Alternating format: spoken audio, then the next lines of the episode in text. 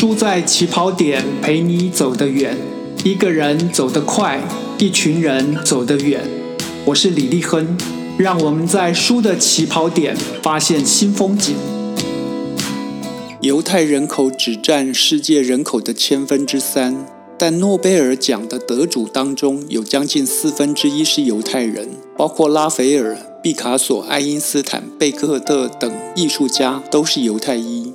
为什么犹太人那么优秀？重视教育，崇尚知识，注重社会价值的累积，是几个经常被拿来讨论的原因。当然，一定得提出一个关键性的基础是。优秀一定建立在有爱、想爱、愿意去爱之上。我把今天的题目设定成“爱与黑暗的故事”，因为爱而有光。一九三九年出生于耶路撒冷，二零一八年也逝世于耶路撒冷的以色列作家艾莫斯·奥兹，在二十年前出版的《爱与黑暗的故事》里面。用五百多页的篇幅描述他的家庭跟教育。按照他自己的说法，这是他的自传体小说，主题是家庭，而且是不幸的家庭。希伯来民族的言教、身教、书教，就浓缩在奥兹家的爱与黑暗当中，缓缓展开。一九四八年，散居在全世界的数百万犹太人。陆续到阿拉伯半岛上的以色列定居，从此以巴紧张关系所引发的冲突不断。奥兹亲身经历了建国前后的种种，而当时他只是个小孩。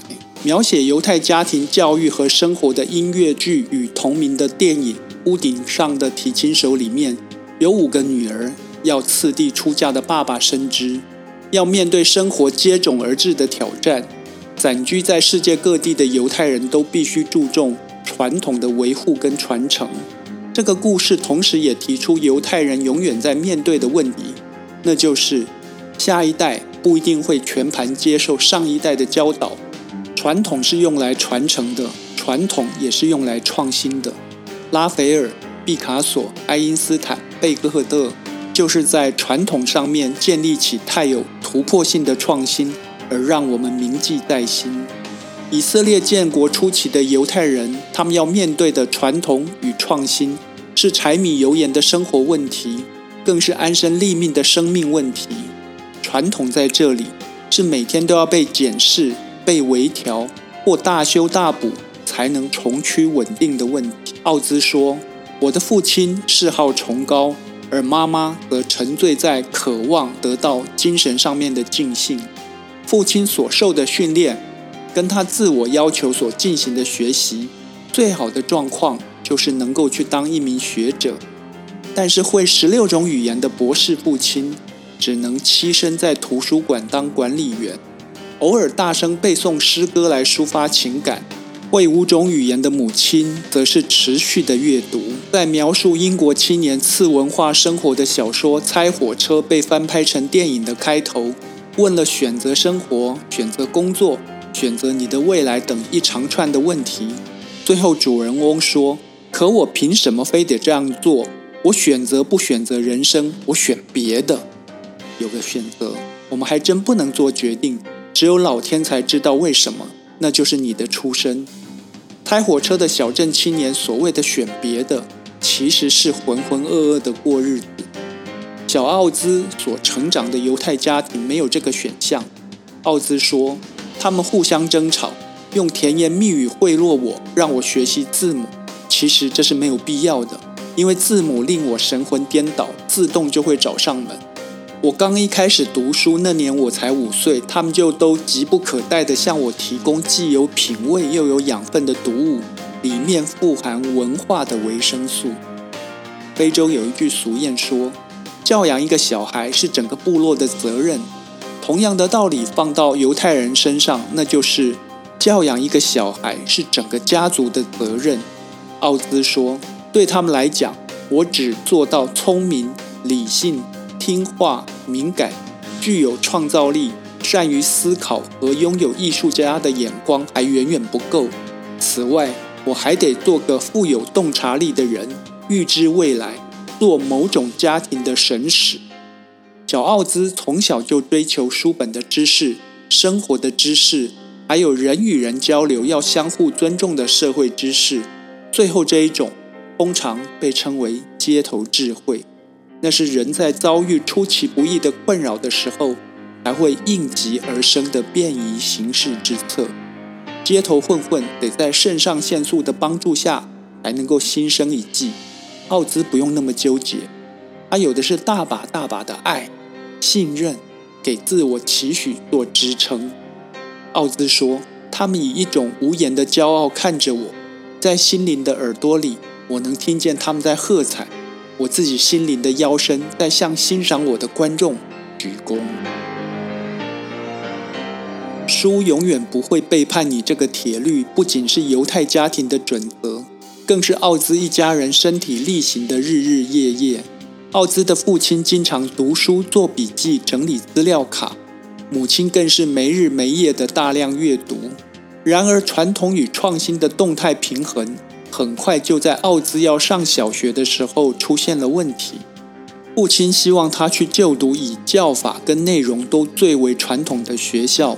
母亲则是希望他去注重西方开放式思考的学校就读，一直到小学三年级转学到宗教学校就读之前，奥兹是在鼓励适性发展的小规模家庭学校当中学习。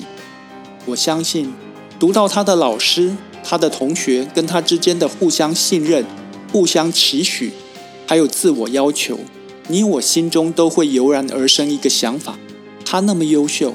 哦不，他们那么优秀，他们不胜出，那还有天理吗？然而，小说的书名为什么会有“爱与黑暗”的字眼，而不是“爱的教育”二点零版呢？且慢，会不会黑暗来自于还没有谈到的学霸被碾压之类的话题呢？还有，以色列人的邻居巴勒斯坦人，难道他们彼此的生活没有交集吗？必须说，学习造成的碾压这类问题根本不存在。犹太人有的是自我突破的心，而没有我比你优秀的态度。这个问题太低阶了。至于政治问题所产生的纷扰，那是不会停歇的。奥兹曾在被问到以巴冲突的受害者议题时，做出这样的回应。奥兹说：“人总是把自己当成受害者，这是普遍的人性。”犹太人是受害者，女性是受害者，黑人是受害者，第三世界国家是受害者。这个世界正在变成一场比赛，谁比谁受伤更多的奥林匹克运动会。每个人都在说：“我比你更受伤。”所以，黑暗。究竟来自哪里？法国导演路易·马勒获得威尼斯电影节金狮奖的电影《再见孩子们》里面介绍到，寄宿学校的好朋友因为担心犹太同学会被来校追查的军人发现，多看了他一眼，这一眼却很无辜地造成好朋友被抓走，学校被关闭。校长所说的最后一句话就是“再见，孩子”。奥兹的母亲。在他十二岁的时候选择自杀，奥兹思前顾后才赫然发现，父母根本就是压抑着、隐忍着彼此不适合的事实。他们面对历史跟现实所累积出来的冲击，就和奥兹身边各有特色与追求的亲戚朋友，其中也包含了九十岁还在约会的祖父，他们通通都在黑暗当中。匍匐前行，这些知识分子的身体不再流浪了，但是他们的精神还没有找到可以锚定的港湾。他们不是一般人定义下的受害者，他们其实也都是受害者。宋代词人柳永被传唱至今的《雨霖铃》，最后收尾的是：“此去经年，应是良辰好景虚设，便纵有千种风情，待与何人说？”这不就是他们的青春、他们的人生的写照吗？奥兹右手写小说，左手写评论，他总是希望以巴双方应该持续对话，对话要说好话，也要说不好的话，这样才能慢慢找出共识，做出彼此可以接受的结论。除了成长跟家庭教育有关的这些人和那些事，爱与黑暗的故事还穿插了很多奥兹对以色列人对于阿拉伯人所遇到的伤害的无动于衷的质疑，以及这样的反应所会延伸出最糟的状况。他说：“实际上，我们普通人互相之间也不怎么同情。遇到黑暗，我们希望有光。怎么样才会有光呢？要等待。”要前行，要用爱引领我们走出隧道，容易吗？很难，但是必须有爱，只能这样。托尔斯泰说：“所有的美好都是由光和影所组成。”我是李立亨，让我们继续在书的起跑点发现光和影。